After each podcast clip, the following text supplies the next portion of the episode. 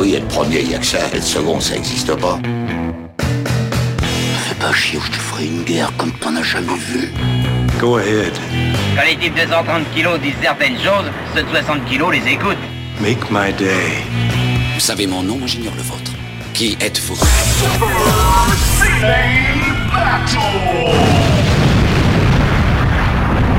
Le second, c'est un con. Super Ciné Battle, c'est le podcast où nous établissons le classement ultime du cinéma. Nous prenons vos listes de films que vous nous adressez pour les classer du meilleur au pire afin d'obtenir la liste ultime. Ceci est notre épisode 170 et de l'autre côté du poste, bien euh, j'ai euh, le futur premier ministre de la France. Si euh, on attend, on attend, on attend, hein, on attend que tu sois nommé par le président. Exactement, exactement, voilà. C'est c'est- bah, c'est un- c'est- c'est- c'est un secret de polichinelle, hein. je pense que tout le monde est au courant, tout le monde s'y attend aussi. euh, Et Est-ce voilà. que tu vas te défiler ou tu vas y aller? Tu, Non, tu vas prendre, alors- tu vas prendre tes responsabilités et tu vas, tu vas former ton gouvernement? Comme disait euh, Ségolène Royal, à Matignon, ça ne se refuse pas. Et euh, ouais, qui- qui- mais qui lui a proposé Non, mais- non, c'est- c'est c'est ça, c'est ça le plus beau dans cette citation, c'est le premier truc auquel j'ai pensé, je me suis dit, mais qui t'a proposé ça en fait Genre personne en fait. Mais tu sais quoi, il y a des gens, ils font carrière dans la politique et, et ben, au bout d'un moment, ça monte à la tête. Non, mais par, non, par contre, maintenant, on, on rigole avec ça, mais soyons un peu sé- sérieux 5 minutes et ayons une petite pensée euh, pour Manuel Valls. Qui, euh, voilà, qui doit être euh, accroché à son téléphone euh, en, en train de, de- de rafraîchir ses messages euh, pour être sûr de, de rien louper. Non, mais je pense qu'il a léché assez le parquet, là, c'est bon, il faut, faut le- faut le laisser, faut le laisser vivre, faut lui dire, faut le remettre en liberté, c'est pas Non, mais possible. je, je pense que si, euh, Emmanuel Macron veut faire un geste fort en direction de la gauche, c'est d'envoyer bouler Emmanuel Valls une deuxième fois. là, là d'un seul coup, il va, il- il va regagner en sympathie mécaniquement, tu vois. Il y a un truc à se passer. On plaisante, mais tu sais quoi, dans deux jours, tu vas avoir Blanquer, tu vas bien fermer ta gueule. Non, Blanquer, il va finir à l'intérieur. Mark my word. Ah ouais, tu crois? Ah ouais, ouais, bah, il a le profil. Oui, c'est vrai. Il a le- et, et surtout, il, il, il a le profil. Voilà, tu as exactement t'as résumé ça. Pas de politique dans Non, ce podcast, Voilà. mais il faut le dire que les deux précédents épisodes que j'ai encore dans, la, dans les oreilles parce que j'ai l'impression de les avoir montés hier alors que c'était avant-hier, eh bien, eh bien, ils étaient un peu euh, chargés politiquement dans l'air. On savait pas dans quelle, dans quelle France on est, alors que tu sais quoi? Est-ce que notre podcast n'est pas né juste avant l'élection du nouveau président C'est vrai, c'est ça. est-ce que, est-ce que, est-ce qu'on n'est pas en fait des rebelles au pouvoir parce que notre... non, en fait, je sais pas du tout. Je, Non, je- mais je alors, sais- est-ce qu'on n'est pas, le- a. est-ce qu'on Ouais. n'est pas le point zéro finalement? Est-ce que c'est pas à partir de ce moment-là que, euh, que le monde a commencé à doucement euh, de- dériver, tu vois? Est-ce qu'on n'est pas finalement. euh, on n'a pas provoqué cette timeline dans laquelle nous sommes? Non, c'est pas nous qui avons provoqué la timeline, c'est la timeline qui nous a provoqué. Provoqué Alors notre timeline, euh, bah, c'est toi, Stéphane Boulet, alias euh, Plugin Baby. Et je tiens à te rappeler euh, que dès que j'entends un bruit en ce moment euh, dans la maison, je deviens fou. Parce que vous l'entendrez dans le bonus final, en fait, on a beaucoup de, gr- de, de bruit euh, parasite, puisque ça s'appelle un mur porteur. Ça- un voisin qui fait tomber un mur porteur. Et toi, tu sais quoi, t'as pas ça. Non, moi j'ai pas ça, effectivement. J'ai ni voisin, enfin si des murs porteurs j'en ai, j'en ai, mais j'ai- ni voisin ni bruit parasite euh, venant des voisins. Enfin en tout cas c'est, ou alors faut qu'il garde très très mal sa voiture et qu'il l'envoie dans mon salon, ce qui peut se produire encore, je sais pas. Ah bah oui, j'ai déjà vu des films où ça se produit. Euh, nice Guys, par exemple. Nice guys, effectivement. Mais non, mais tu, tu sais, tu sais que blague à part, c'est arrivé à un, à collègue à moi euh, quand je travaillais dans une, dans une boîte d'audiovisuel où en fait c'était quoi? Il s'était en plus euh, il s'était ren- rendu à, un- enterrement et il s'était garé en pente. Non, il, non, c'était pas non, il s'était en- en rendu à un mariage civil, c'est ça. Il s'était rendu à un mariage civil, il avait garé sa voiture en pente, et en fait, il avait pas assez serré le frein à main, et quand il est revenu, euh, sa voiture était plus là, et en fait, elle était ben, 25 mètres plus bas, c'est-à-dire que la voiture avait descendu la pente et avait fini dans le mur du cimetière. C'est pour ça que je me rappelais qu'il y avait une histoire de d'enterrement, et euh, donc du coup, il il l'avait un peu mauvaise, quoi. Et- et je pense, mais tu sais, c'est le genre de truc qu'on t'apprend à San Francisco, qu'il faut tourner les, les roues. en fait. clair. Et on tourne clair. les roues avant de se, après s'être garé, tu sais, pour, euh, pour bien bloquer, pour éviter les accidents. Mais bon, Voilà, après, pour être euh, sûr de voilà. les gens ils, ils croient que San Francisco c'est juste Shang-Chi et, et- et des bus qui se, qui se font éventrer en deux. Et alors, j'ai un- je tiens à dire, il faut que je, je marque cet épisode 170 dans le temps. C'est aussi l'épisode où on a eu un, un tweet mystérieux le jour d'avant et aujourd'hui. Un tweet qui nous dit que Arthur, Arthur revient. Oui, oui, j'ai vu ça, j'ai vu ça. Arthur revient euh, sous la forme euh, pas du tout opportuniste d'un film found footage euh, qui suit des- un groupe d'adolescents fans d'Arthur. Alors ça, je suis désolé, je suis désolé. C'est c'est un nouveau concept. Fan d'Arthur, ça a jamais été fait. Euh, ouais, ouais, ouais. Et alors, euh, oui, oui, un, un tweet mystérieux et surtout le nombre de personnes qui nous ont euh, renvoyé le tweet euh, avec un, un petit air narquois et, et des commentaires, voilà, soit en nous plaignant, soit en se moquant de nous. voilà, je, Hmm. je- voilà, je, j'ai mal d'avance. Alors, ça, ça sort a priori le 29 juin, quoi. C'est, c'est tout proche. Ça veut dire aussi que ça a dû être très travaillé tout ça. Ah, je pense, je pense. Franchement, moi, j'ai Je vu pense. la, eh, j'ai vu la bande annonce. Ça donne envie. Bah, à, à- alors, à- à sa décharge, à sa décharge, et je pense que décharge c'est le mot que- qu'on Oui, va je pense. employer beaucoup pour ce film. À sa décharge, c'est un film. euh, Bah, c'est un film. et, et je pense que je pense, voilà, effectivement, on peut pas dire quelque chose de plus positif que ça. C'est un film. non, non, mais franchement, putain, mais euh, qui, eh, qui, qui demandait ça? Et surtout, Alors, bah, euh, visiblement, euh, nous, hein, peut-être que c'est de notre faute aussi, à un moment donné, je ne sais pas. non, non, euh, non, non, non, non, non, non, non. Je remercie tous les donateurs sur patreon.com slash RPU. Et il faut que je trouve un- des nouvelles phrases d'accroche à dire parce que euh, bah, pour nous soutenir, euh, et c'est ça qui nous permet à la fois euh, bah, d'avoir les, les, les produits culturels que nous recommandons et aussi simplement de rester indépendant et de pouvoir héberger nous-mêmes nos podcasts. Donc c'est pour ça que Tout à fait. à tous les épisodes, j'essaye, mais parfois j'ai du mal. Hein. Parfois ça vient à la fin. Euh, donc c'est voilà, c'est pour nous soutenir. euh, Et si je le dis maintenant, euh, c'est que bah on a toujours besoin de votre soutien. Et maintenant qu'on a dit du mal de Luc Besson Et de Jean-Michel que- Blanquer. et de Jean-Michel Blanquer, qu'est-ce qu'il nous reste à dire? Je tiens à te dire, Stéphane, si Oui. je te dis euh, 2800, Ah, non, non, mais je sais, non, mais. non, voilà, 2806, je- Oui, c'est c'est le nombre de jours qui, qui nous sépare de la prochaine décennie, oui. de la prochaine décennie, et je peux te dire que j'ai vu les SECPA. Ah. From, from executive producer Cyril Hanouna. non, mais. Je... Et quelque part, quelque part, effectivement, quelqu'un avait raison dans les commentaires Twitter. Euh, J'espère que le GIEC ne se trompe pas et que c'est la fin du monde d'ici trois ans. Comme ça, je n'aurai pas à regarder ce film. Et je tiens à dire que c'est même pas le pire film que j'ai vu cette année, hein, pas du tout. hein. Ah, mais alors, ça, pour le coup, je te crois sur parole. Et il y en a un, je veux vraiment que tu le vois. Oh putain, c'est pas vrai. Et j'ai et et j'ai pas envie que personne d'autre le voit, donc je vais pas, le- je vais pas le dire, mais c'est l'histoire d'un fonctionnaire qui veut garder son poste à tout prix. D'accord. Euh, ok. Il y a Christian Calavé qui joue le syndicaliste gauchiste 5 minutes dedans. Waouh. Tu me l'as vendu avec une, force là. Avec la puissance de 10 000 soleils. bah, on va peut-être se lancer. Oui, oui, on est là pourquoi d'ailleurs, hein, au fait? Bah, on est là pour les années 50. Il faut que je te parle, parle d'une certaine frustration. Dis-moi. Euh, peux- attention parce qu'il y, a- y a certaines choses qu'il vaut mieux pas dire à l'antenne. Mais bon, voilà. Non, non, mais euh, on parle cinéma. On Ah, parle ouf. cinéma.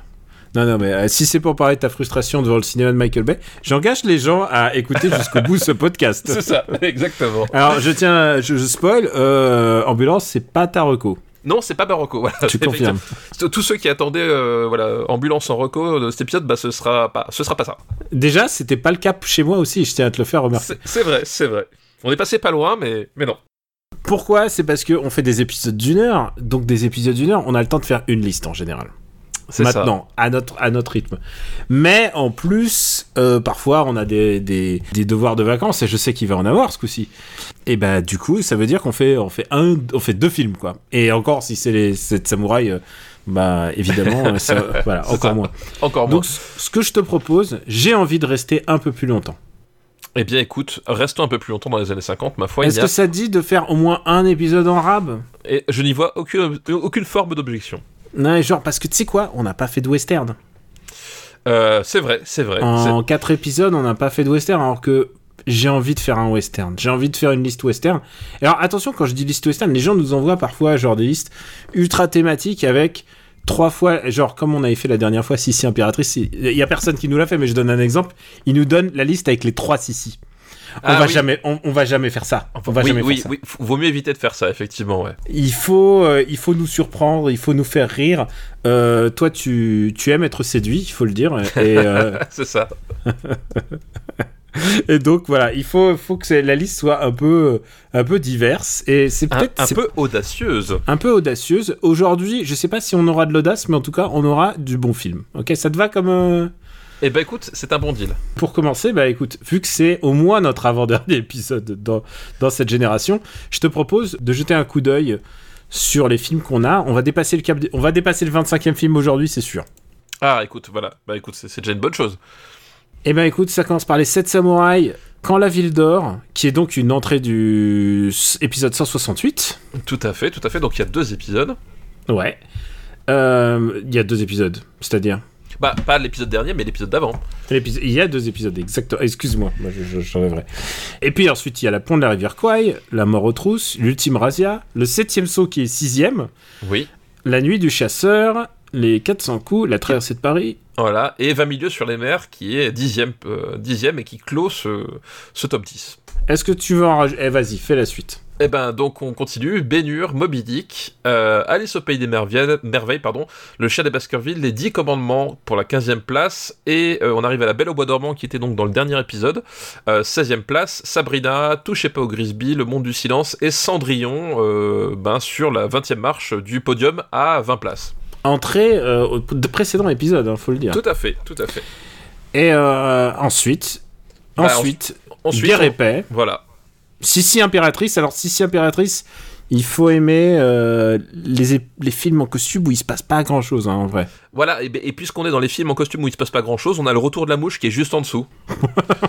voilà, donc c'est pas le même genre de costume, attention, faut pas non plus. euh, Et Alibaba et les 40 voleurs. J'ai revu des bouts de Sissi impératrice pour bien les situer euh, les uns par rapport aux autres. Si jamais un jour quelqu'un nous demande Sissi et Sissi euh, euh, l'attaque des clones, enfin je sais plus comment il s'appelle le dernier là. Avec des euh, c'est comment il s'appelle le troisième Sissi? J'ai oublié. Ah, c'est J'avais en tête la dernière fois. Sissi la discorde. Sissi. Non, euh, c'est pas Si- Sissi se rebelle, mais c'est. Sissi se rebiffe. C'est pas le Sissi- choix de Sissi, mais c'est un truc comme ça. Ah merde, putain, on commence, on commence ce podcast sans aucune forme de préparation quand même. Sissi Bah, face à son destin. Face à son destin, voilà. Comme, comme on a Sissi- commencé tous les autres. Shishkrashrare Einer Kaiserin. Très très bel accent euh, allemand. Ou pas du tout. Le, le- le- le premier, il se reconnaît facilement, c'est celui où t'as. Euh, celui qui se passe en- à la moitié du temps en Bavière, donc c'est vraiment le, Sissi champêtre. hein. Oui, Euh, le Sissi bucolique. mais c'est ça en fait. C'est que le premier film, ça raconte l'histoire d'une petite fille qui n'est pas à sa place et ça c'est le c'est ce qu'on voit dans par exemple de tous les dessins animés euh, de la 5 tu sais genre la petite princesse qui arrive et essaye de rentrer à sa place de princesse ensuite elle devient princesse et la vie est dure en tant que princesse et le troisième bah, c'est celui où elle doit devenir quelqu'un C'est ça. En gros euh, pour schématiser mais après Bon, on y que- reviendra, voilà, le jour où quelqu'un nous, nous reproposera les, Alors, les je autres peux vous dire, je peux vous dire, s'il nous reste un fi- s'il nous reste, euh, allez, euh, à, à- à vue de nez, parce qu'on va enregistrer After Eight bientôt, mais à vue de nez, il nous reste au moins 4 films dans les années 50. On va pas refaire de 6 6 c'est bon. on va attendre la prochaine décennie, là, je pense. on est bon. C'est pas que c'est pas notre cam, mais voilà. Mais ouais, voilà. Ouais. Alors, euh, c'est parti pour les années 50. Yep. On est prêt? Bah, j'étais prêt dans le ventre de ma mère. Alors d'abord, il faut que euh, bah, je retrouve la liste, c'est tout. mais non, mais euh, en fait, je retrouve le personne et tout. C'est une liste qui nous est envoyée par Martin. Eh ben, merci, Martin, pour ta liste. Et le... Est-ce que c'est le Martin qu'on connaît ou c'est un autre Martin? Non, c'est Ça me fait Martin. peur. Alors je vois un- son nom de famille, c'est pas c'est pas le Martin euh, Voilà. Et il m'a envoyé un JPEG qui annonce The most outstanding motion picture since motion pictures began. D'accord, ok. Warner Bros.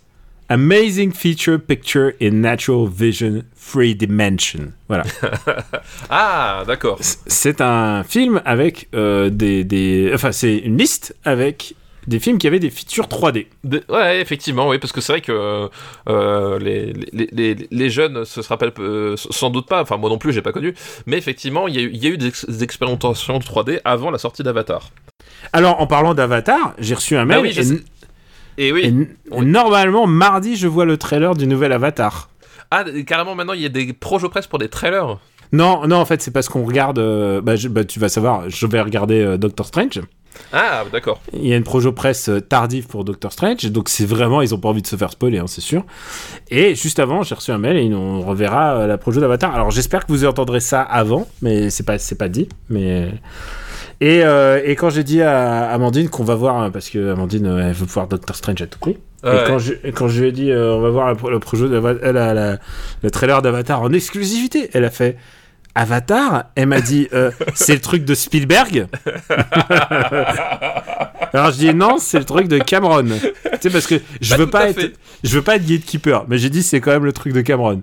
Elle me dit mais c'est le truc avec les hommes bleus dont tout le monde a rien à foutre. Et j'ai dit eh, non, il y a une comédie musicale Et, et, et un jeu Ubisoft. Et un jeu Ubisoft. Non mais attends, soyons sérieux. Ouais, non, mais je, je suis sérieux, malheureusement. mais il est pas bien en plus ce jeu, hein, je crois. Non, non, il est tout pourri, ouais. C'est un c'est un FPS euh, tout pourri quoi. Un- Non, c'est un TPS, ouais, c'est un TPS tout naze. Enfin, ouais, oui, oui, ça, ça avait aucun intérêt. euh. Eh bien, écoute, le premier film de cette liste, c'est un film qui aurait pu avoir son adaptation. C'est un film de Jack Arnold qui s'appelle L'étrange créature du lac noir. Du lac noir, effectivement. Tu l'as vu, Euh, rassure-moi. Bah oui, bah euh, quand même, euh, l'étrange créature du lac noir. Classique parmi les classiques, j'ai envie de dire, euh, voilà. Ah, euh, c'est c'est même, c'est même un template du, de- du genre, quoi.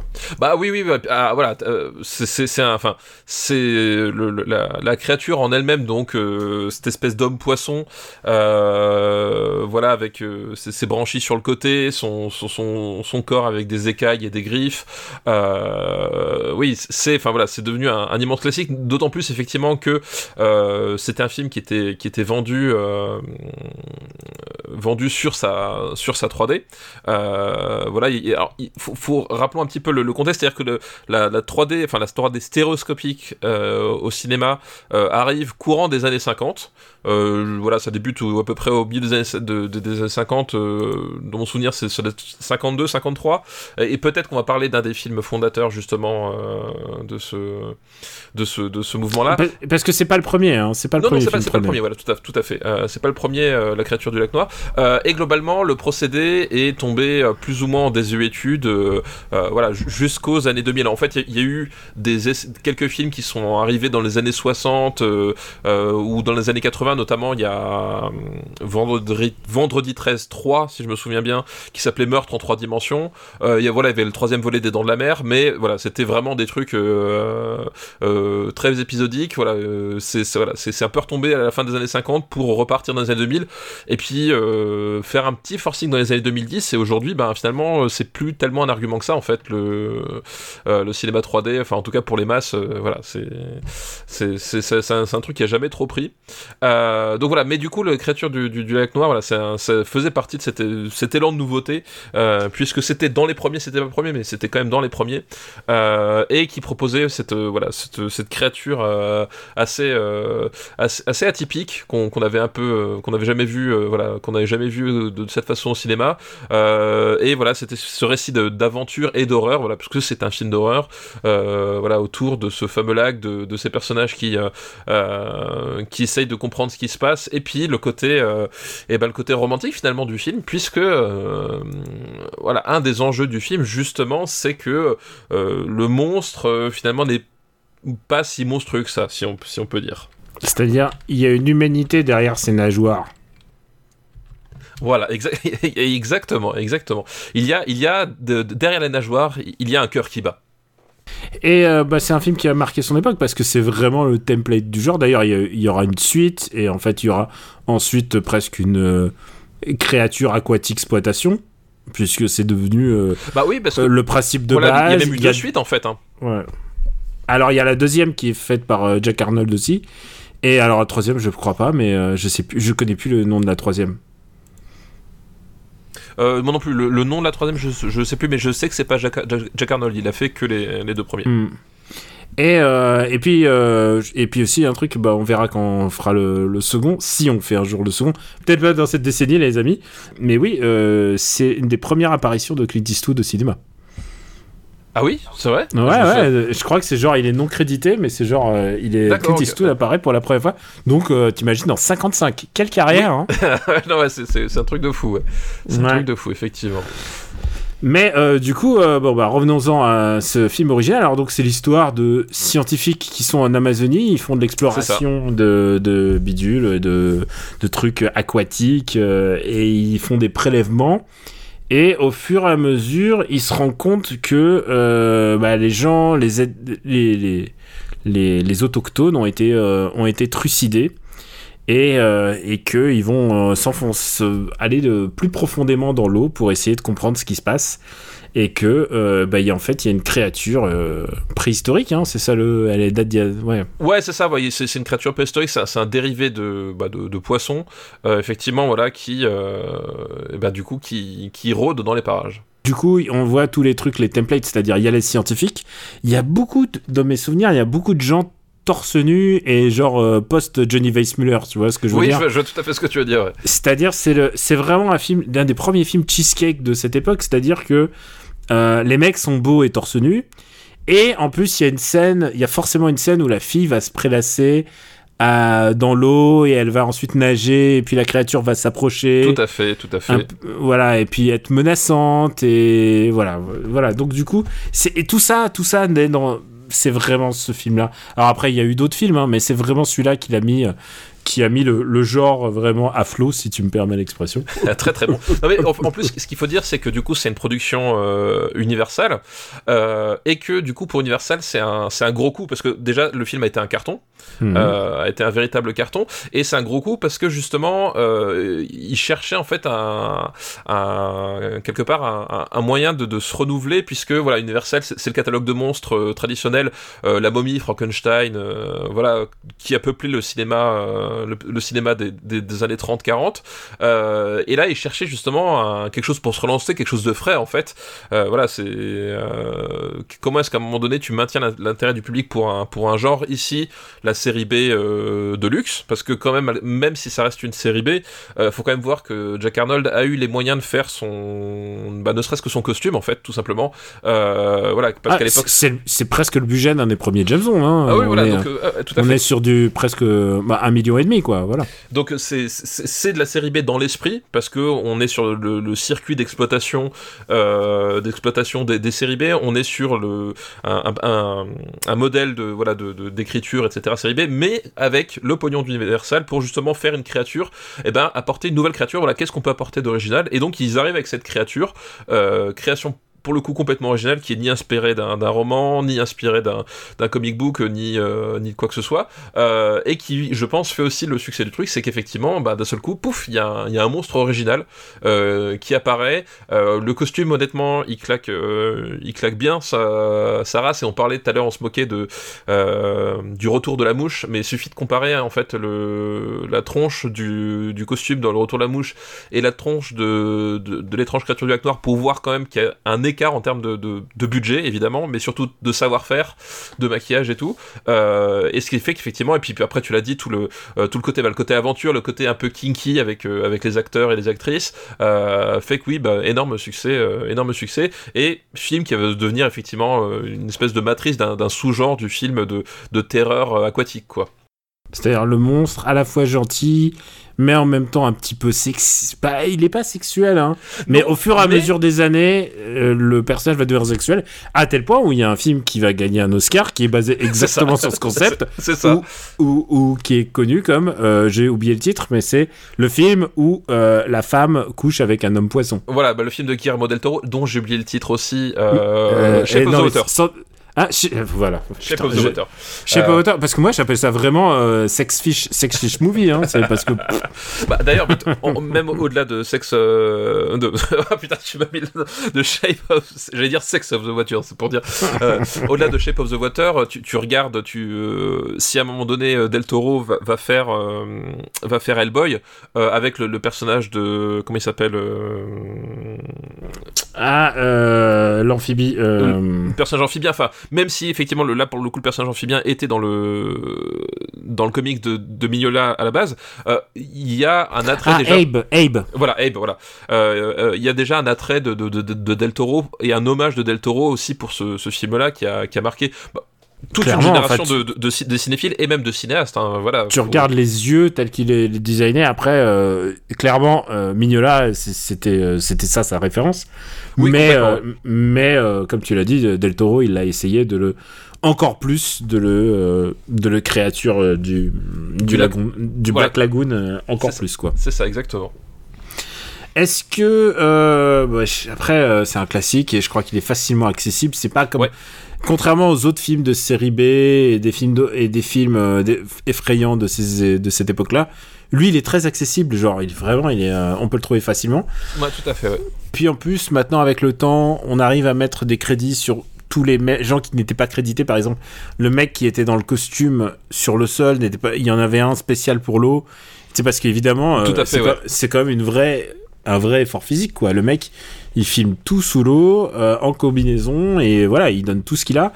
Et euh, il paraît qu'il faisait des prises euh, incroyables, quoi. T'imagines euh, l'air qu'il fallait avoir? Parce que il est dans le costume, il a pas de, il a pas de. Oui, puis, puis, puis tu. Il- il a le- pas de bombe, il a pas de, de, trucs euh, De oxygène ouais. comme euh, ouais, il a pas, c'est pas James Bond quoi. Puis le costume, ça- enfin voilà, c'est un, un mélange de caoutchouc et de, de, de matière comme ça, euh, voilà, qui, qui quand même, euh, à mon avis, devait pas être très évident à manipuler sous l'eau et même sur terre en fait. Et c'est pour ça qu'ils avaient deux costumes parce qu'à mon avis si tu te baignais que tu ressortais avec le même costume tu le gardais à mon avis tu avais le, le, le truc qui te rétrécissait puis tu faisais tu te faisais claquer les veines euh, assez vite. Donc oui, c'était et puis même le film en lui-même en termes du tu parles du du, euh, du du type qui portait costume mais en termes de prise de vue en fait s'il a marché aussi euh, bah, les prises justement tu en parles les prises de vue euh, sous-marines euh, la façon dont c'est utilisé dont c'est exploité euh, voilà il y avait un truc qui était qui était vraiment euh, vraiment très intéressant en termes de serait-ce que de cinéma où tu voyais que voilà euh, on était vraiment plongé dans le lac avec la caméra et tout enfin voilà il y, a- il y a aussi ce, ce côté ce côté technique un peu événement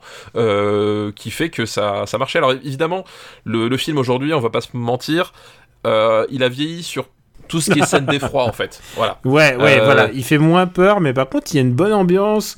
C'est, je trouve ça joliment filmé. voilà c'est ça c'est c'est Et, et, et, et tu t'emmerdes pas. Excuse-moi, je vais finir. Ouais. Et tu pas parce qu'il est assez, il est assez speed quand même. Hein. Voilà ça il a ses spices ça dure une heure et quelques, hein, voilà, et c'est fini. C'est ça, c'est le- la partie peur en elle-même, bon, fonctionne plus trop, euh, malheureusement.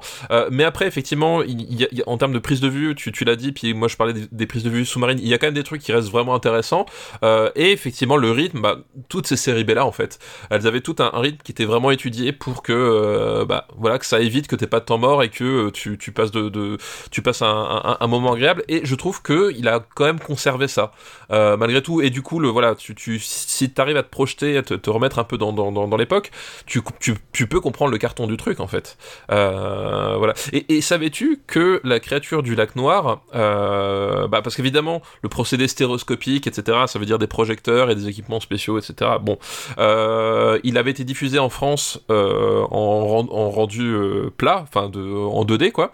Et sais-tu dans quelles circonstances il était diffusé pour la première fois en 3D euh, ce film? Alors non, mais tu vas m'éclairer. En Eh ben, 3D. Et en 3D, c'était dans la dernière séance. Ah mais oui, d'accord, ok, bien sûr, évidemment. Ah oui. La première fois que ce film-là a été diffusé en, en, Excuse-moi. là, voilà, en- en- en 3D en France, c'était dans l'émission d'Eddie Mitchell euh, Avec sur les France 3. lunettes. Ah, voilà, avec les lunettes que t'achetais chez le marchand de journaux. Euh, et euh, c'était enfin, voilà, c'était un événement parce que déjà, effectivement, c'était un, un procédé qui était inédit à la télé et même inédit dans plein de salles euh, au, euh, au cinéma en France.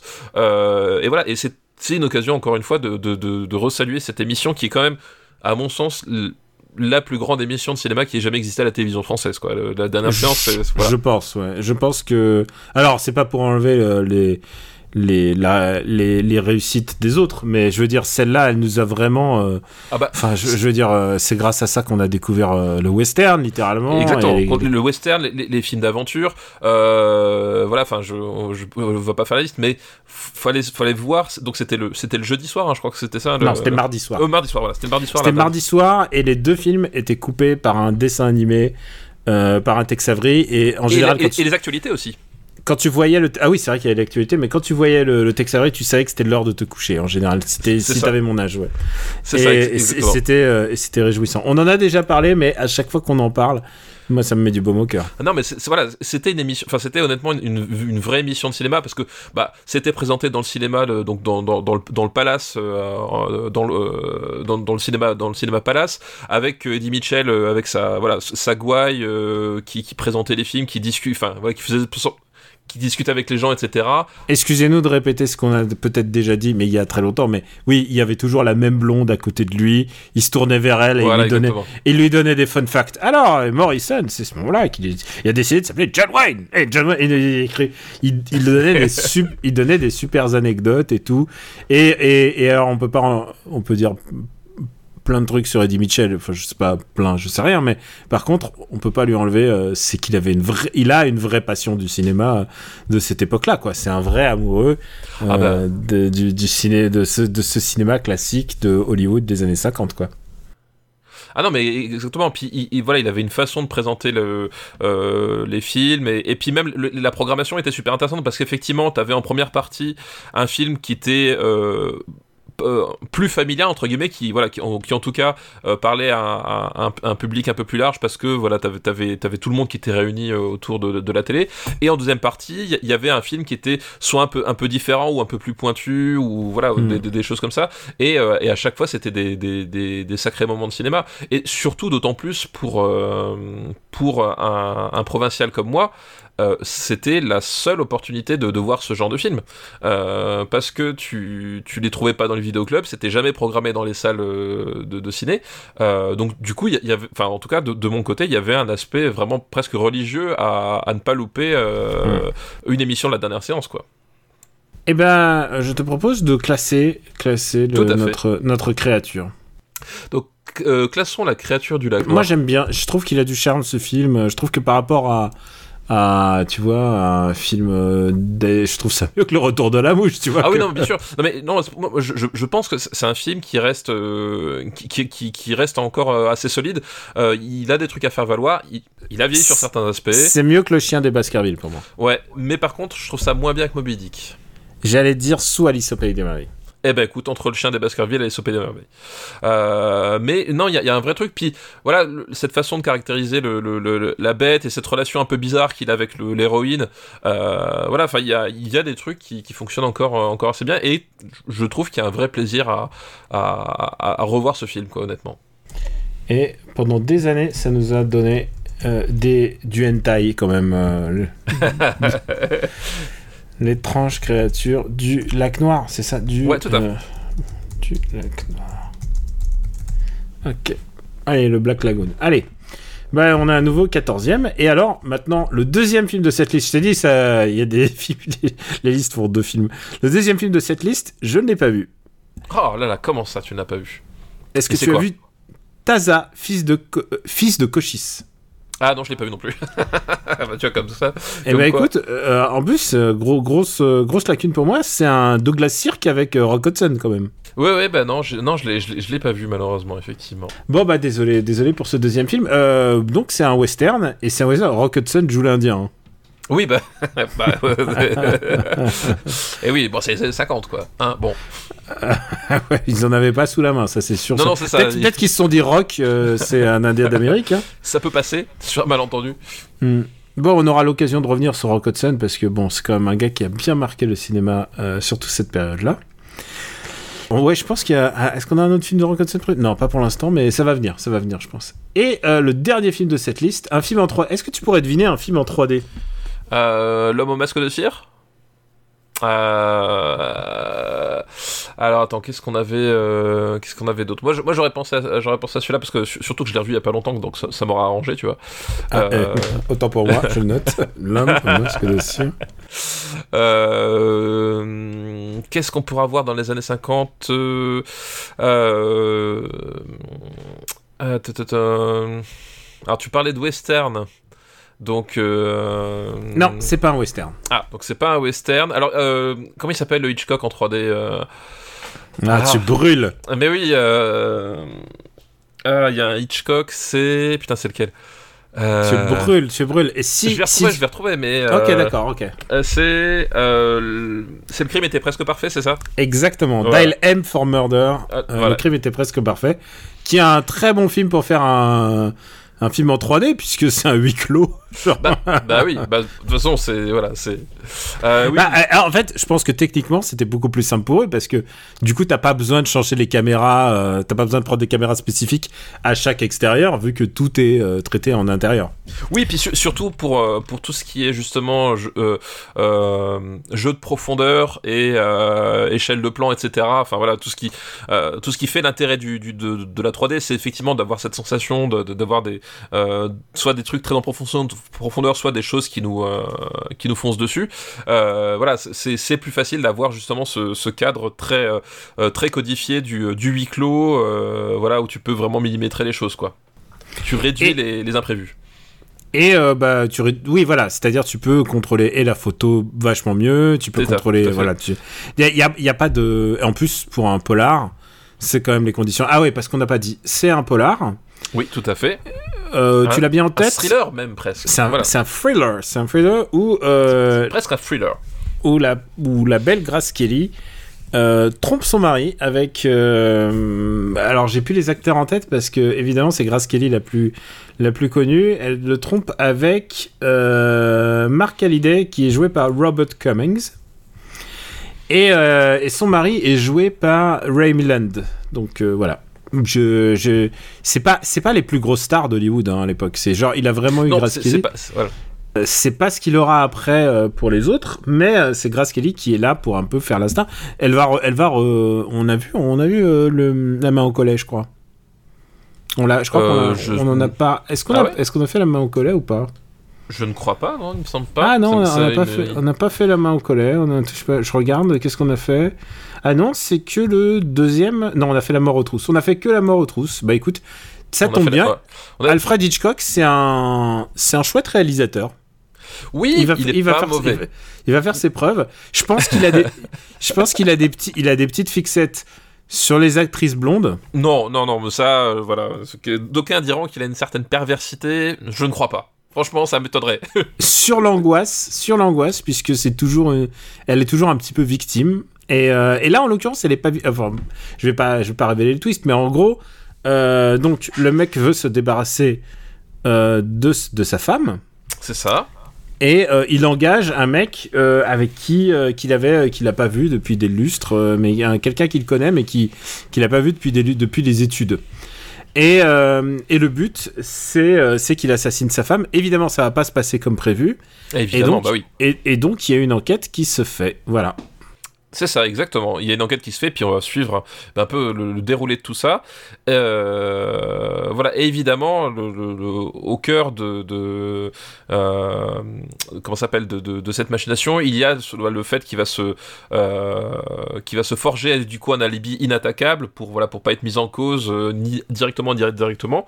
Mais évidemment, euh, donc tu, tu, tu vois tout ce côté bah, très méthodique. En plus, c'est Hitchcock, c'est-à-dire que euh, en matière de, de, de puzzle, de mise en place et de mécanique implacable, euh, voilà, Et, de chose- fusil, et de fusil de Chekhov. Je veux dire, il y a rien, Voilà, il y a rien qui n'est pas utile à, la narration. Il y a rien qui est euh, qui soit superflu là-dedans. superflu. Voilà, tout ce que tu verras à un moment donné a une utilité, que ce soit, enfin. Pour construire les personnages, oui, mais surtout pour construire l'intrigue et le piège, en fait, euh, qui est autour. Et effectivement, va y avoir un, léger grain de sable, on va dire, qui va, euh, qui va se, qui va se glisser dans cette, dans cette machine parfaitement huilée, euh, qui va faire que euh, bah, les choses vont déraper et ben que le, ce, plan si bien huilé, voilà, euh, et ben finalement va pas fonctionner tout à fait comme prévu, quoi. Est-ce que tu aimes ce film? J'aime beaucoup, euh, j'aime beaucoup ce, ce film euh, Dial, M- Dial M for Murder.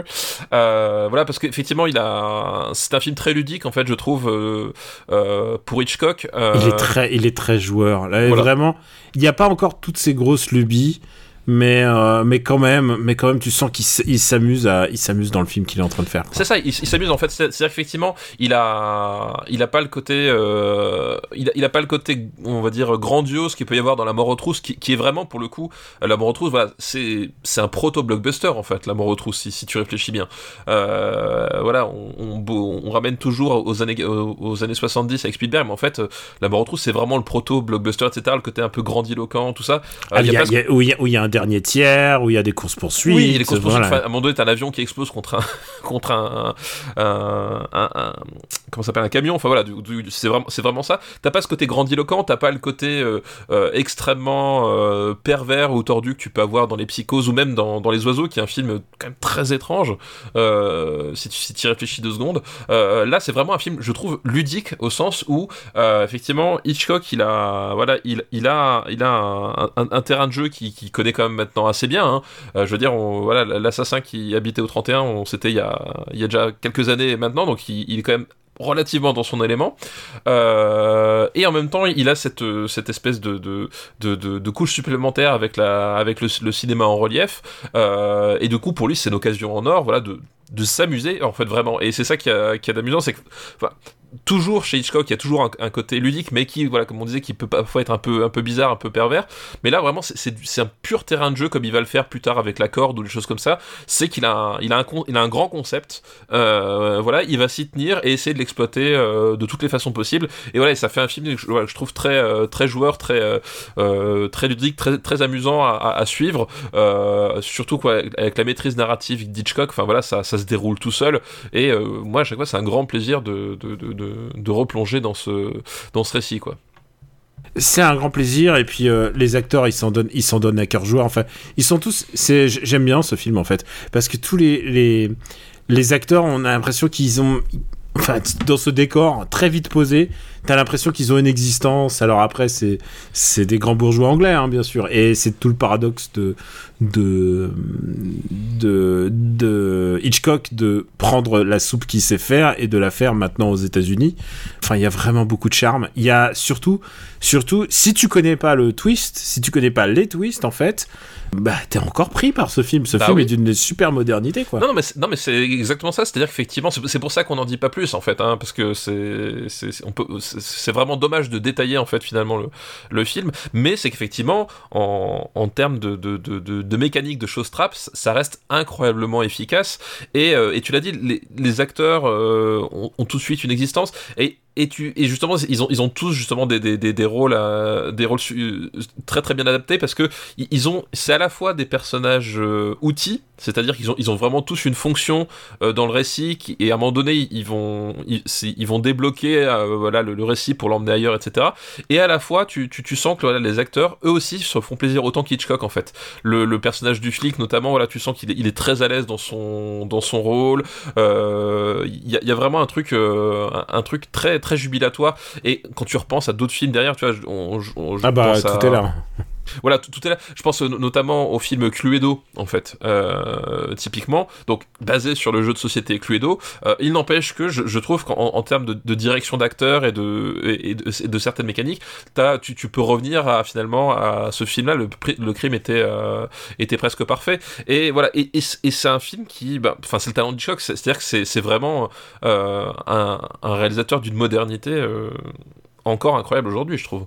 Et en plus, pour moi, tu parlais de l'influence sur les autres cinémas, alors elle est indéniable. Je veux dire, tu- si tu, si tu réalises un polar et que tu n'as pas vu celui-là, euh, je comprends pas.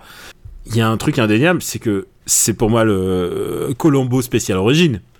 Oui, Col- mais exactement. C'est-à-dire que t'as le, fl- t'as le flic qui arrive et qui prend à partie le coupable et les deux, et les deux autres personnes. Bon, on vous, on vous laisse deviner euh, qui est le coupable, mais enfin, on l'a dit. Et c'est ça le truc, c'est que tu sais qui est le coupable dès le début, en fait. Oui. Et c'est ça le principe de Colombo. C'est que Colombo, c'est pas un whodunit. D'ailleurs, on en parlait euh, quand ils sont sortis euh, Knives Out, qui est à la fois un Colombo et à la fois un Cozy Murder Mystery, Ouais. mais pas tout à fait ni l'un ni l'autre. Voilà, exactement, tout à fait. ouais. Là, c'est la méthode Colombo, c'est que tu sais exactement ce qui se passe, tu sais que ça va pas exactement se passer comme prévu, et ensuite vient, vient le flic pour parler avec les gens et leur décrire euh, ce qu'il a en tête et ce qui va pas. Et, euh, t'as plusieurs épisodes de Colombo qui reprennent la même mécanique, quoi. Ouais, non, mais complètement. C'est exactement. T'as tout à fait raison euh, en, disant ça. C'est vrai que c'est vraiment le, euh, le, voilà, c'est un proto, un proto Colombo dans le sens où en plus le, le, le personnage du flic, il c'est le type le plus intelligent de la pièce en fait, vraiment littéralement. Alors il, il a pas le côté justement un peu euh, Agaçant. Il est pas Ah, voilà. agaçant. Il, est, Il- il est pas il- agaçant. il- il énerve, tu sens qu'il énerve le coupable, mais il est pas agaçant pour tout le monde. Alors que normalement, il est genre. Euh, Colombo, il, c'est ça. la- je pense que ils ont fait le twist inverse. C'est-à-dire, ils ont vu le. Le flic, euh, il est super euh, bien sapé, il est super rigoureux, il est super machin, et ils ont dit on va faire tout l'inverse, on va faire un pouilleux. Voilà, exactement. Le, le- le- en fait, on va faire le- prendre les vêtements de, de Stéphane Boulet, habille-le comme ça, et ça passe. Non mais, c'est- non mais c'est exactement ça, c'est-à-dire qu'effectivement Colombo, en fait la grande force de Colombo, c'est que c'est un personnage qui, quand il arrive sur les lieux du crime, il est systématiquement dénigré et sous-estimé. Parce qu'effectivement il a une bagnole pourrie, parce qu'il il a une diction étrange et qu'il est habillé comme un pouilleux. Euh, et c'est ça la grande force de Colombo, en fait il prend le dessus sur, sur son adversaire de cette façon-là, parce que systématiquement il est sous-estimé, alors qu'en fait il a, c'est un, c'est un type plus brillant que tous les autres. Là effectivement on est sur un personnage de, de, de policier qui est plus classique dans le sens où effectivement on est dans une continuité à la Agatha Christie, c'est-à-dire que il a une certaine tenue, une certaine prestance, un certain prestige. Il a une très belle moustache d'ailleurs, euh, ce, ce, ce flic-là. Euh, donc tout de suite, tu, tu sens qu'il il a tout, tout de suite, tu sens qu'il a, qu'il a cette espèce de, de supériorité sur les autres. Euh, mais il, et il a pas le côté agaçant de Colombo, mais tu sens qu'il a quand même le côté un peu joueur, c'est-à-dire que globalement, en fait, au fur et à mesure que tu déroules le, le, le, le, le film, tu sais qu'il a, qu'il a trouvé le, qu'il sait ce qui, enfin pas ce qui s'est passé, mais en tout cas qui a fait le coup euh, un peu avant les autres. Et à chaque fois il, il, il va voilà appuyer les, les choses pour les, pour emmener dans ce, dans, ce qu'il pense. C'est à dire que euh, à lui on lui a fait on, on, on la lui fait pas et que quels moyens on a de enfin quels moyens peuvent avoir les, les, les, les coupables de, de, de, de lui échapper et en fait à Et chaque tu fois vois que les coupables, au fur et à mesure, tu, ça zoome presque sur leurs yeux, et ils disent Ah merde, comment je vais m'en sortir c'est ça En essayant de l'amener dans une autre. ou alors de prêcher le faux. Ça, c'est souvent ce, qu'on, ce qui se passe dans Colombo en disant Ah ah, ah, vous voulez rire Mais admettons que ça soit moi le coupable. voilà Et c'est euh, ça, c'est le classique. Non, alors, il faut que je dise un truc j'adore Colombo. hein. Vraiment, Ah, je trouve que c'est. ça- oui, oui, Ah, il y a des génial. épisodes extraordinaires, quoi. Vraiment, ah, de non, tout à Colombo. fait. Et voilà, et donc on retrouve ben, tout ce côté, voilà, ce, ce, ce plaisir finalement de, de cette jubilation, voilà, de, de- de- du chat et de la souris, euh, avec un prisme qui d'ailleurs euh, un pas, inédit, mais en tout cas euh, inhabituel pour Hitchcock sur sa carrière glo- globalement, c'est que effectivement le, euh, bah là, le, le flic est là, est un personnage euh, positif euh, et qui est vraiment au centre de l'intrigue parce que d'habitude chez Colombo en fait c'est un innocent qui se fait poursuivre par le par les autres et notamment par la police. Là Mm. par contre on- n'a pas ce prisme là, on a, on a un prisme effectivement où on, on a un coupable qui est harcelé par un, par un flic euh, et euh, c'est c'est comment est-ce qu'il va réussir à s'en sortir aussi et en fait c'est- ça marche quand même c'est-à-dire qu'effectivement même si là on n'a pas le côté innocent persécuté euh, qui, qui est vraiment une caractéristique très très forte du cinéma de d'Hitchcock bah malgré ça en fait il, il, il arrive à nous, à nous plonger dans, dans ses baskets. Et on arrive à se projeter dans ce coupable en se disant euh, ouais à sa place merde quel échappatoire j'aurais en fait. Et c'est marrant parce que du coup tu rentres dans ce jeu là aussi toi. Tu te, remets à, à- repenser à ce qui s'est passé à ce que le flic a pu en comprendre et à te dire mais attends qu'est-ce qui reste comme porte de sortie? Et voilà et du coup c'est vraiment voilà, bah, comme ce que- si j'ai parlé de Cluedo tout à l'heure c'est pas innocent c'est qu'il y a vraiment ce côté voilà Cluedo euh, dans, dans le cinéma c'est-à-dire flûte euh, euh, quelle clé il me reste euh, qu'est-ce que je vais pouvoir utiliser quoi. Écoute, je te propose de classer euh, ce film que j'apprécie. Oui Moi, j'apprécie énormément j'aime beaucoup Alors- le crime était presque parfait Alors, c'est pas, euh, c'est pas la mort aux trousses. C'est pas la mort aux trousses. Euh, moi, je le mettrais. euh, je le mettrais. Je le mettrais, je, mets, je le mettrais où? Alors, je, je mettrais entre la nuit du chasseur et les 400 coups, personnellement. Ah, c'est marrant, j'allais dire entre les 400 coups et la traversée de Paris. Ah, et, bah, même, voilà, donc- et même, je préférerais presque la traversée de Paris pour une raison simple, c'est que euh, quand je repense au crime était presque parfait, en fait, je trouve que le twist est pas juste le twist est pas ouf. Genre, il est logique et tout ça, mais il t'est répété 15 fois. Et juste pour ça, je préfère la traversée de Paris parce que le twist de la traversée de Paris est meilleur. Oui, non, je, je suis d'accord que la- je suis d'accord. Écoute, moi, ça me va. Moi, j'ai pas trop de. Mais ça veut pas dire voilà. que c'est un mauvais, euh, c'est un mauvais Hitchcock. Hein. Je, il reste dans, et, et il est dans le top 10. Il fait descendre 20 milieux sous les mers. C'est la seule Il chose. fait, voilà, exactement. Le crime était presque parfait. On aura fait au moins un Hitchcock dans cette session. Il nous en reste plus que 10. je, sais, je sais pas combien il, a fait, combien il a fait de films dans les années 50. Ok, on va dire que les années 50 c'est sa meilleure décennie quand même. Bah, il, il en a fait un certain nombre, je crois, ouais, effectivement. euh, les années 50. euh, puis en plus, ouais, c'est la, la décennie où il arrive aux États-Unis, enfin, donc. euh, pff, donc Ah non mais ouais, non mais il était, c'était le roi du pétrole. et c'est les, les années 60, il est pas très productif. Mais mais bon après, pas très productif en Hitchcock, c'est quand même pas mal déjà. hein, tu vois. Oui, écoute, hein, voilà, ça, on va Attends, je suis en train d'essayer de, de, de m'avoir une filmo, je suis en train de rechercher. Euh, ah putain, euh, main au collet. On n'a pas fait la main au collet, ça, je pense, j'étais persuadé. Euh, Vertigo, années 60. Ah, il a fait quand même les oiseaux dans les, les années 60. hein. Oui, bah, il a fait les oiseaux. Il a, il a fait quand même aussi euh, Psychose hein, dans les années 60. Ouais, et Marnie. Non, euh, Vertigo? Ah, Non, Psychose. euh, Psycho, Psychose, Psy- oui, Vertigo, Vertigo, c'est 58. C'est le Vertigo, c'est les années 50. Euh, C'est 58, mais ah ouais non non mais il a, franchement, il a été ultra productif oui. Oui, c'est, c'est- voilà, il, il a fait quelques films. Et, en- et, et quand il avait le temps, il faisait un euh, Alfred Hitchcock est présent. c'est ça, en, en guise d'apéritif, voilà, pour se détendre. Alors euh, bah écoute, on l'a classé. Bah Steph, c'est la fin de, de l'heure. On a dit qu'on ferait un autre épisode. Voilà, on, fait, un autre épisode. parce que c'est, ça me paraît pas normal. On a fait des classiques, mais on n'a pas fait de western. Et euh, on a des films genre, genre j'ai, si je me dis ah encore 6 mois, 8 mois avant un an peut-être avant de repasser aux années 50. On a dit qu'on n'abuserait pas des années 50 parce qu'on aimerait bien le garder comme un petit bonbon apéritif pour nous, mais euh, quand même j'ai envie d'en faire un. Voilà. C'est bah, tout. écoute, écoute, pas de souci. On terminera les années 50 la, la prochaine fois. La prochaine. euh, et on se garde cette possibilité. Après, on tirera au sort. Tout à fait. Euh, Qu'est-ce que tu as à nous recommander euh, Eh ben écoute, euh, du coup c'est une reco que dont tu avais déjà parlé, mais je vais, je vais la faire à, à ma sauce. C'est Triangle Strategy en fait. Ah, mais si tu vas le faire moins bien, c'est pas la peine. jeu de Square Enix sorti sur Nintendo Switch. Voilà, il y a quoi 4 semaines, 5 semaines, 6 semaines, quelque chose comme ça, enfin bref. Il est sorti, c'est simple, il est sorti une semaine après Elden Ring, le pauvre. Ah oui, d'accord. Ah oui, une semaine après Elden Ring. Donc euh, le, le principe de Triangle Strategy, bah, c'est un jeu de stratégie, euh, mais avec quand même une, une forte composante narrative, presque visuelle euh, novel en fait, euh, puisqu'on va être dans un euh, dans un royaume euh, avec en gros trois grandes puissances qui vont s'entre-déchirer pour le, le contrôle pour le contrôle d'une ressource et on va avoir nos personnages bah, qui vont essayer de de tirer leur épingle du jeu et, euh, et la première chose c'est qu'effectivement c'est euh, je trouve le, le jeu quand même vachement bien écrit euh, alors C'est faut, clair. faut, faut, faut, quand même prévenu c'est à dire que c'est très bavard surtout le, surtout le début Les cinq premières heures, les, Ouais. les quatre premiers chapitres, ils sont très très très bavards. ouais. Voilà, c'est très très très bavard, mais par contre, je trouve ça très très bien écrit dans le sens où effectivement, en fait, c'est un héritier de Final Fantasy Tactics et, euh, et même visuellement, c'est-à-dire que tu as des, des personnages en, en, vue isométrique, euh, en, ce qu'on appelle en, SD, en super déforme, en fait, donc avec des proportions euh, qui ne sont pas des proportions d'êtres humains normaux, mais qui rappellent un peu des, à, la fois des, le, manga et à la fois la représentation que qu'on peut faire d'enfants en fait.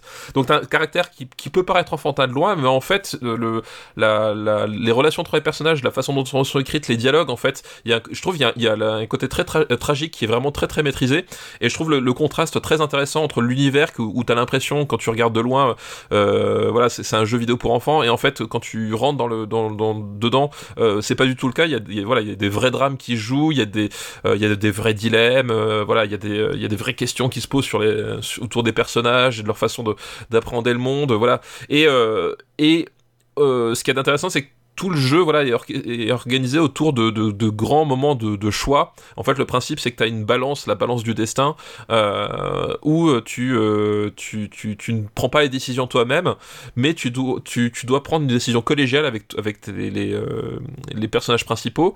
Et le but, c'est pas de leur imposer la décision, mais c'est de faire en sorte de discuter avec eux et de les influencer pour obtenir la décision que tu veux, en sachant qu'il y a un risque que finalement ils, eh ben, ils ne fassent pas le vote barrage euh, voilà, que, que tu attends. Euh, et du coup, c'est, je trouve la mécanique très très intéressante parce que euh, d'une part, le, le fait de discuter avec les personnages, de trouver les bonnes clés.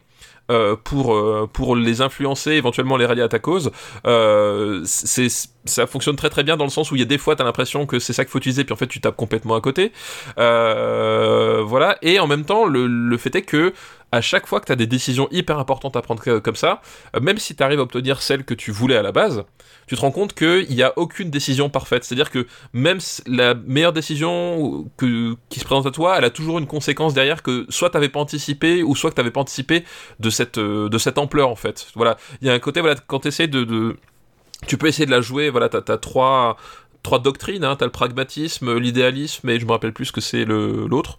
Euh, euh, liberté. Voilà, la liberté, voilà, dans, tes eh, dialogues. Je me souviens que de liberté et pas des autres. voilà. Euh, bah, moi, moi, tout simplement, les dialogues pragmatiques, je les utilise jamais, parce que euh, je trouve que c'est à chaque fois les pires propositions qu'on. Il y a un personnage qui est pragmatique, c'est ton, c'est ton euh, majordome, en fait, et en fait, à chaque fois, il, il, il, a les. Enfin, il fait les pires propositions possibles, c'est-à-dire que eh, bah, c'est jamais satisfaisant d'un point de vue moral, et ni d'un point de vue d'un point de vue pratique. Enfin, tu vois, c'est genre. Et tu sais, tu sais, on a un ami commun qui a fait tout le jeu en pragmatique. D'après toi, c'est qui Ah oui ça commence par Pou et finit par Yo. Par Yo, bah oui, non mais. Et en plus, il dit Ah non, j'aime bien ma fin. Je fais Ah ouais, tu m'étonnes. non mais c'est ça. En fait, c'est et c'est pour ça peut-être le jeu. Est-ce que t'as fini le jeu ou pas Non non, j'ai pas encore tout à fait fini. Là, je. Ah, ok. Parce que c'est alors juste, je me permets de dire un truc, c'est la beauté du jeu, c'est que il ne te dit rien à la première fois où tu le fais. Et la première fois où tu le fais, tu sais pas ce qui t'oriente plus vers le pragmatisme. Tu peux juste deviner. Et du coup, ta fin est complètement personnelle. Voilà, ta fin complètement personnelle, mais effectivement, c'est peut-être pour ça qu'il me plaît, c'est qu'effectivement, chaque fois que ça sent le pragmatisme, en fait, tu sens que c'est les, mauvaises décisions, quoi. Et euh, ça, c'est un truc que, j'aime bien. Mais non, par contre, euh, blague à part, c'est que, euh, voilà, tu essaies d'orienter les, personnages en fonction de, de, ce que toi tu voudrais, mais aussi en fonction de ce que eux voilà, quelle est, quelle leur inclinaison, quelle est l'inclinaison que tu penses qu'ils ont. Euh, et donc, ça, ça, ça, ça t'oblige à être vraiment attentif aux, rebondissements, puis aux relations que tu as avec les personnages, leur façon de réagir, etc. Puis en fait, à chaque fois, tu, tu, tu, tu, découvres que même quand tu essaies de limiter la casse, euh, l'univers qui, qui est autour de toi, en fait, est vraiment impitoyable. Enfin, il y a vraiment un truc, euh, un truc à, la, à la Game of Thrones, à la, à l'attaque des titans, c'est-à-dire, tu as ce côté-là, c'est que même si tu penses que tu as la meilleure décision possible au moment où tu la prends, tu te rends compte que tu peux rien contre l'espèce de, rouleau compresseur de, de des, des, habitudes d'un monde qui est vraiment beaucoup plus cruel que tu l'imagines. Et, j'aime beaucoup ce côté, on, essaie de faire notre mieux, et puis en fait, il y a, un truc encore pire qui s'abat sur nous, c'est comment est-ce qu'on va réagir. Et tu peux comprendre à un moment donné, je sais, t'as as des personnages qui, qui abandonnés deviennent complètement lasses, ou euh, ne savent plus quoi faire, etc. Et je trouve que tu ressens très bien ce côté-là. à un moment donné, c'est flûte. Euh, est-ce qu'à un moment donné, ce que je pensais la bonne décision, c'est peut-être peut-être pas la pire, ou l'inversement. Et euh, et t'as envie, as envie de savoir un peu ce qui se passerait dans l'autre cas, mais voilà, exactement. Mais tu, peux, pas. Mais tu peux pas. Mais tu, peux, pas. Voilà, ça t'est arraché, et je trouve ça hyper efficace. Euh, vraiment, ça, ça fonctionne très très bien. Euh, et effectivement, comme tu le dis, tu sais pas exactement. C'est-à-dire que quand tu, apparemment, quand tu fais un, deuxième run, en fait, au bout d'un certain moment, t'as les, as, les jauges en fait. Ça non, dès le début, t'auras tu sauras qu'est-ce qui oriente quoi. Mais c'est mais c'est pas dit que tu auras la fin que tu veux parce que ça reste quand même un petit défi. Euh, faut quand même bien orienter ton truc. Et puis il y a plein d'autres petits facteurs qui augmentent. Euh, on le voit pas lors de son premier run, mais qui influencent influencent ces trucs. Et par exemple, je t'en donne un. C'est, euh, je crois que prendre les troupes qui te sont recommandées en début de map, et eh ben ça augmente ton pragmatisme. Par exemple, je crois que ça augmente. Oui, oui, je vois, oui, je vois, le principe. Ouais. Je pourrais te donner euh, les trucs, mais je voudrais pas. Je veux pas te spoiler. je veux pas te spoiler justement. Mais justement, c'est intéressant, c'est qu'effectivement, bah, t'es es sans arrêt sur voilà à chercher cet équilibre euh, et à le chercher de, de façon, euh, eh ben, de, de, de, soit de façon euh, intellectuelle, c'est-à-dire t'essaies d'analyser, mais parfois ça, ça suffit pas, soit de, purement de façon viscérale, c'est-à-dire à un moment donné, ben ouais t'essaies de, de, de, de t'imposer une conviction sur, sur ton personnage et c'est de, de, faire en sorte de trouver les clés pour aller dans, ce sens-là, mais ça marche pas toujours comme tu veux et je trouve ça vachement intéressant. Et puis derrière le, côté stratégique euh, que je trouve assez cool. Alors, Juste, je trouve que parfois ça manque un peu de lisibilité sur les maps, c'est-à-dire que le contrôle de la caméra, je le trouve euh, très étrange quand même, euh, donc faut s'y faire un petit peu. Mais par contre, les capacités stratégiques, c'est-à-dire que chaque personnage en gros a, a vraiment euh, une utilité particulière et que tu as intérêt à bien maîtriser son truc pour pouvoir l'utiliser au mieux. Sinon, en fait, tu te retrouves vite avec des, euh, des personnages qui servent à rien. Donc, du coup, voilà, tu es vraiment obligé de, de t'investir dans le côté stratégique. Et euh, moi qui aime les jeux de stratégie, bah, je, je trouve ça vraiment cool. Donc, voilà, donc Triangle Strategy, écoute, c'était un, un, bon petit fixe de, dans le genre. voilà, assez surprenant. Enfin, voilà, je. C'est bien les tactiques RPG hein, quand ça fonctionne. Quand ça, exactement ça, c'est qu'effectivement, moi, moi j'ai suivi le, le, jeu de, de loin, c'est-à-dire que j'ai appris son existence, genre quand ils ont fait le reveal trailer un mois avant la sortie. Donc tu vois, j'étais pas vraiment au fait de ce qui se passait. Euh, et je me suis dit, ça a l'air sympa, voilà. Mais je m'attendais pas à trouver un, jeu qui finalement t'oblige à te à t'investir autant dans le euh, dans l'histoire et, et, et, les et, la psychologie des personnages en fait et, que tu sois récompensé ou pas enfin pour moi le fait justement de me prendre un taquet alors que je pensais avoir raison c'est une récompense en tant que joueur c'est-à-dire j'aime bien à un moment donné avoir cette sensation de je m'implique dans le truc puis j'ai essayé quelque chose mais ça a foiré mais je, voilà, j'ai senti, tu vois, ce côté, je, me suis impliqué dedans, quoi. Et, qui n'y ait, pas de way back. C'est-à-dire que, voilà. Oui, voilà, exactement. Il n'y a, pas, y a pas de chemin, il a pas de, parfois le, le jeu, tu as l'impression, te donne qu'il n'y a pas de chemin arrière possible. Et, honnêtement, j'adore ça, en fait. Oui, c'est ce, bah, ce que je recherche dans un jeu, c'est d'être impliqué. Et t'es obligé d'assumer, en fait. Et c'est ça qui est, de, bien, c'est qu'en fait, tu te rends compte que, le, enfin, c'est, rarement, je trouve, dans, dans, dans les jeux récents, j'ai ressenti ce côté-là où tu es forcé d'assumer les choix que tu as fait en fait, vraiment. Euh, c'est-à-dire qu'à un moment donné, bah, tu as fait un mauvais choix, ou alors t'as pas réussi à faire en sorte d'avoir le bon choix, bah tant pis, maintenant faut essayer d'avancer et de trouver comment faire moins pire la prochaine fois, voilà. Et c'est très très euh, très très efficace. Donc euh, si vous avez une Switch, pour moi c'est un c'est un, un, jeu que je que je ne vous saurais que trop vous conseiller. Et c'est marrant parce que bah, bah, je pense à, la fin que tu auras. Et j'ai l'impression que tu auras la même fin que moi. Je pense qu'on est. Euh, bon, on en discutera, voilà, quand, euh, quand je l'aurai. Toi et moi, on est un peu. Euh, on est fait du même bois, j'ai l'impression. Pour ma part, alors. je... Je vais pas utiliser ma carte Better Call Saul parce que on, peut l'utiliser qu'une seule fois tous les deux ans. C'est la dernière saison et mon gars, je crois que j'ai jamais vu une série aussi bien réalisée en fait. Eh ben écoute, moi je l'ai pas, j'ai pas encore commencé là, la, dernière saison de Better Call Saul. Oh c'est palpitant, c'est palpitant. En plus, il y a trop de trucs en ce moment parce qu'il y a la nouvelle série de David Simon qui, qui est arrivée. Il y a la série de Michael Mann qui, qui, qui, enfin, c'est genre je. J'ai vu le premier épisode. J'ai vu, j'ai vu Michael Mann. J'ai vu du Michael. Et eh, tu sais quoi? C'est pas mal. Non mais voilà, non mais c'est fou. Laissez-moi le temps de respirer, s'il vous plaît. Voilà. ah non mais euh, il y a Severance, donc que t'as recommandé la dernière fois. Oui, exactement. Ouais, voilà. Il y a Severance et en plus euh, il y a Russian Dolls. Et euh, moi je vais recommander un truc en retard, mais mais j'ai bientôt rattrapé mon retard. C'est Jojo. Je viens de finir la cinquième saison qui s'appelle Ogon no Kaze. Je la regarde simplement en dessin animé. Et là, euh, on arrive à des endroits où j'ai, je connaissais pas du tout Jojo. J'ai vu jusqu'à la troisième génération. Et là, maintenant, il y a la quatrième. Euh, ça m'avait vraiment impressionné. Et la cinquième, euh, qui se passe en Italie, à Naples, dans les années 2000. Et je peux te dire un truc, c'est que l'auteur de, Jojo, donc Hirohiko Araki, il connaît aussi bien l'Italie de cette époque-là qui connaît le monde carcéral américain dans la saison suivante. Il, est, il a une connaissance pop culturelle approximative, et bah tu sais quoi, c'est délectable. Tu sais quoi, c'est agréable parce que à la fois ils ont parfois des moments ultra pointus de, de référence que tu sens que euh, ça date d'avant Wikipédia et c'est très très affûté.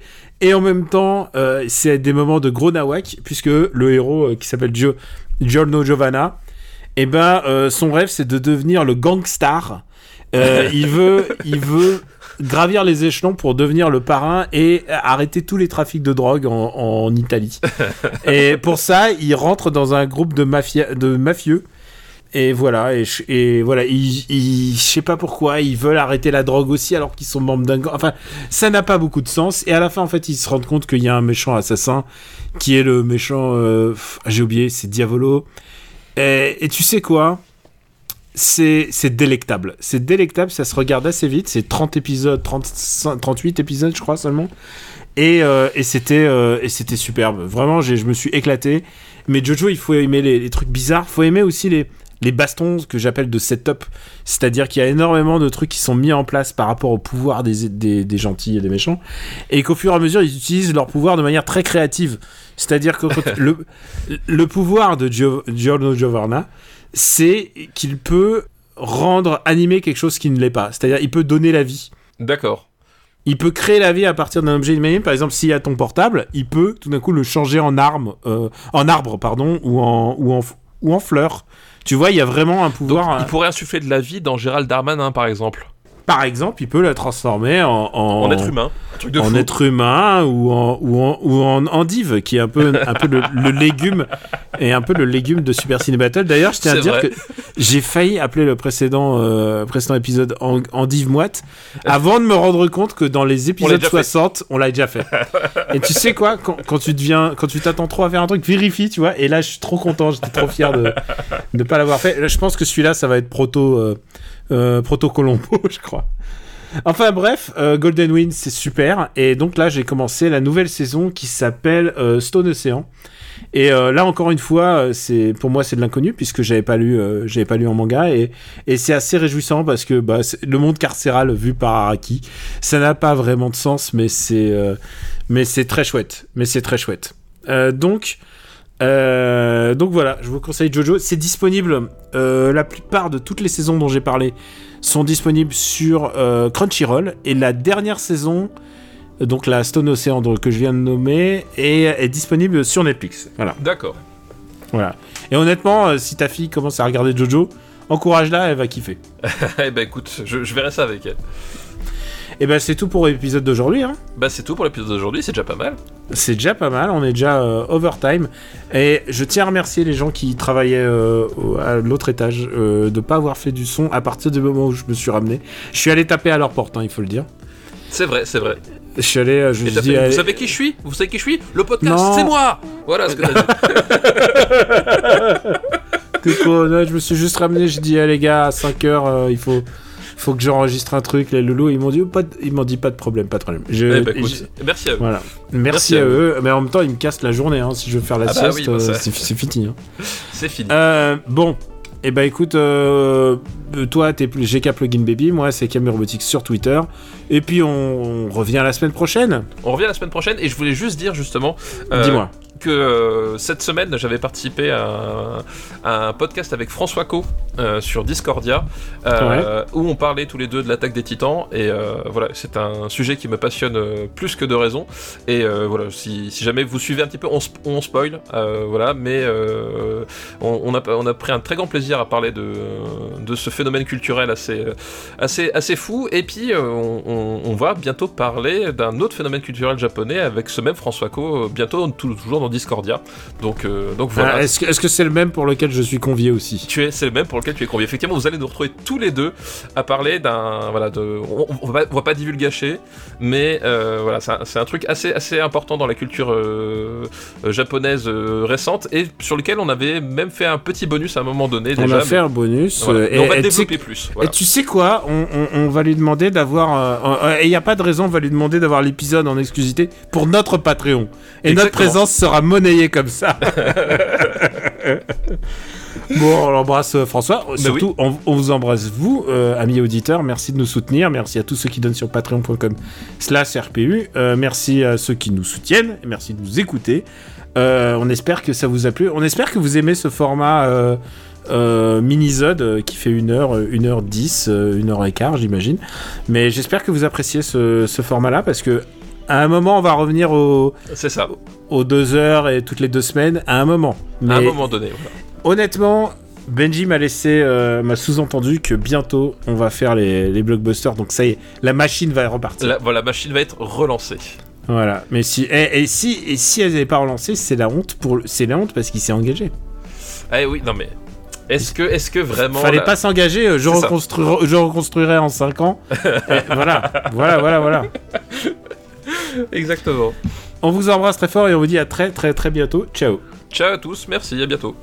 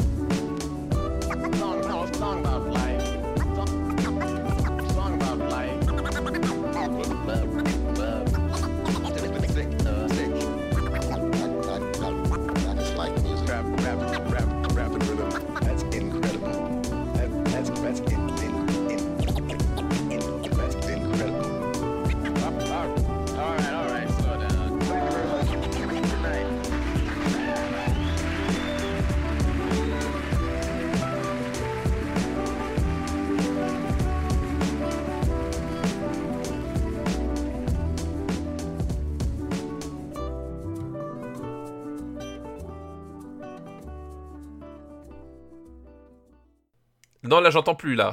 oui.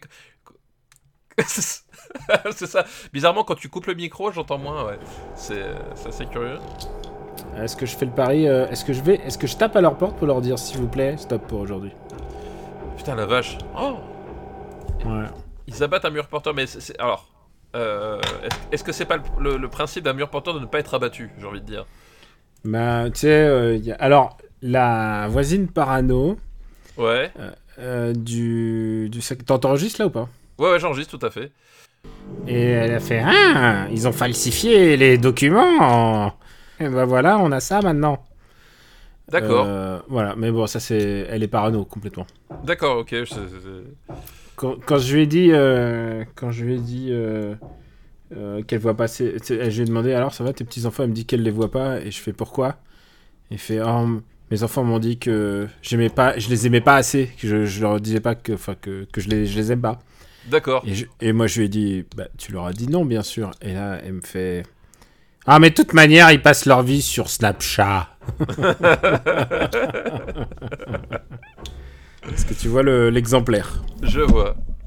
Effectivement. Euh, Comment on va faire alors C'est pour. Parce que, attends. Sinon, euh, tu sais quoi, je prends une minute et je vais, je vais taper à leur porte et je vais demander. C'est ce que je veux dire. Une des solutions, c'est d'abattre tes voisins. Non, mais tu sais quoi Je vais y aller. Je vais y aller, je vais leur demander, je vais leur dire, messieurs, Ça marche. J'enregistre. J'en ai pour euh, deux minutes. Je laisse, en- je laisse l'enregistrement. hein, je laisse Ouais, ouais, pas de souci. Tu peux parler avec Stéphane. Bah, euh, t'es marrant, toi. J'ai une interview. Mais, tu peux parler à voix ou tu peux pas Euh, vachement intéressant. Comme t'es pas prêt. Comme t'es. Comme.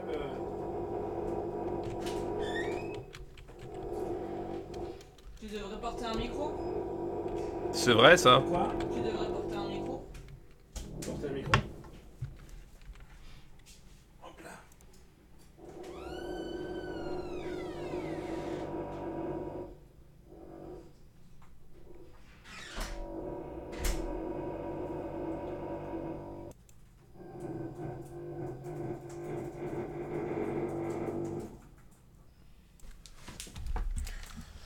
Allô Stéphane Boulet Oui, bonjour, c'est Bah, moi.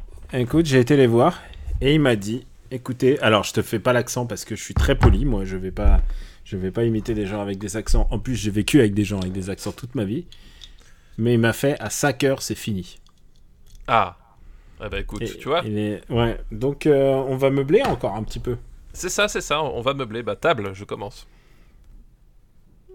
Euh, armoire. Euh, chaise. bah ça va, euh, tu, on, comme on est en vacances, forcément ça va. Ah, ils sont à la maison? Oui, oui, tout à fait. Ah, mais t'es en vacances, c'est pour ça que tu peux enregistrer un jeudi? Mais oui, exactement. Mais là, après, c'est fini la semaine prochaine. Mais euh, D'accord, ok. Hmm. Bah, J'espère que tu pourras enregistrer euh, Super Cine Battle. Hein. Euh, pardon, After, After Eight. mais oui, bien sûr. Je... Tant que c'est pas en pleine journée, ça, ça devrait le faire.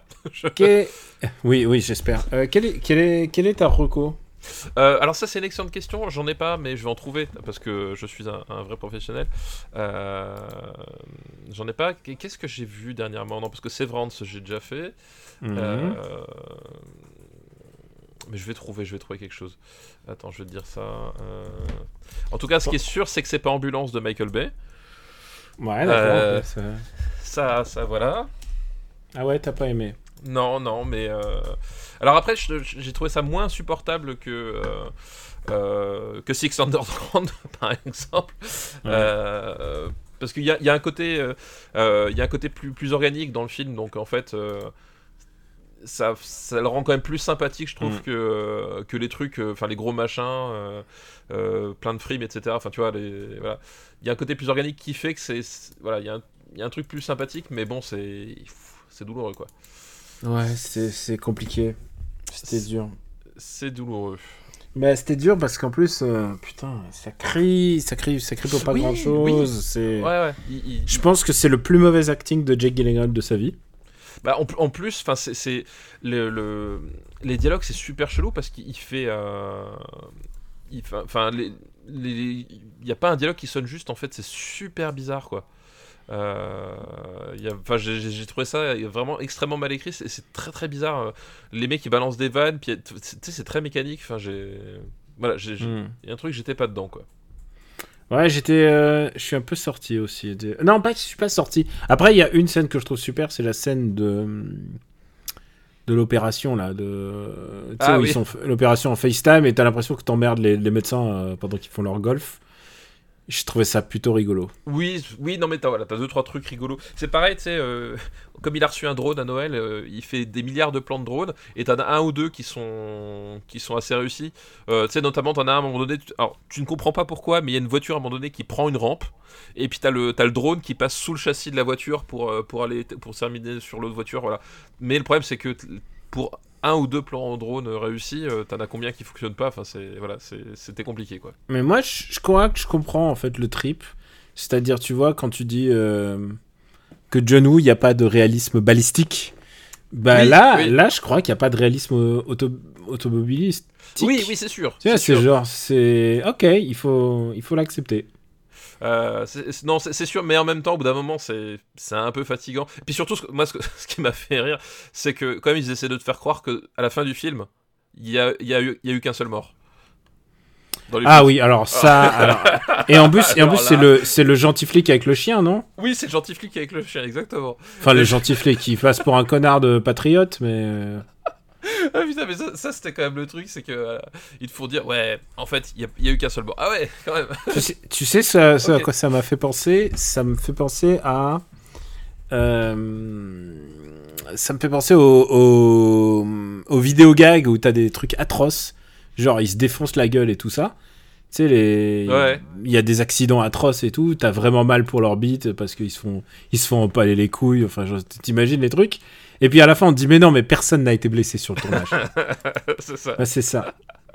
Alors, je suis en train de regarder OCS, et alors, tu sais quoi, ils ont une espèce de... Ils ont un- 1617 Non, OCS, le, le site, parce que je regarde, je regarde parfois, ils, ils ont des, des- des bons films, et surtout qui arrivent pas chez les autres. Ils ont l'attaque de la pom-pom girl géante. Eh ben, écoute, voilà un, un sacré pitch euh, qui, qui donne envie. Bunny, Opération Pussy, ça je l'ai vu. L'attaque euh, des donuts tueurs. Ah, ils ont, ils ont une playlist euh, débile en fait, C'est- assez agréable en fait. Oui, bah oui, oui, c'est- pas mal comme concept. Ah, ça, Nanarland, ils sont au taquet quoi. Bah, mais ça- sinon, mais c'est ça qui est. Sinon, ils ont, ils ont belle épine avec, euh, avec Léa Seydoux, si tu préfères. Bah, il il en faut pour tout le monde, voilà. Ouais, exactement. Et tu sais quoi? Il est 5 heures, il est 5 heures pile, je pense que Les travaux Un. sont finis. T'as eu le temps de trouver ta reco et deux, les travaux sont finis. Et Oui. si on passait à notre épisode Exactement, bah c'est ce qu'on va faire. Une production RPU.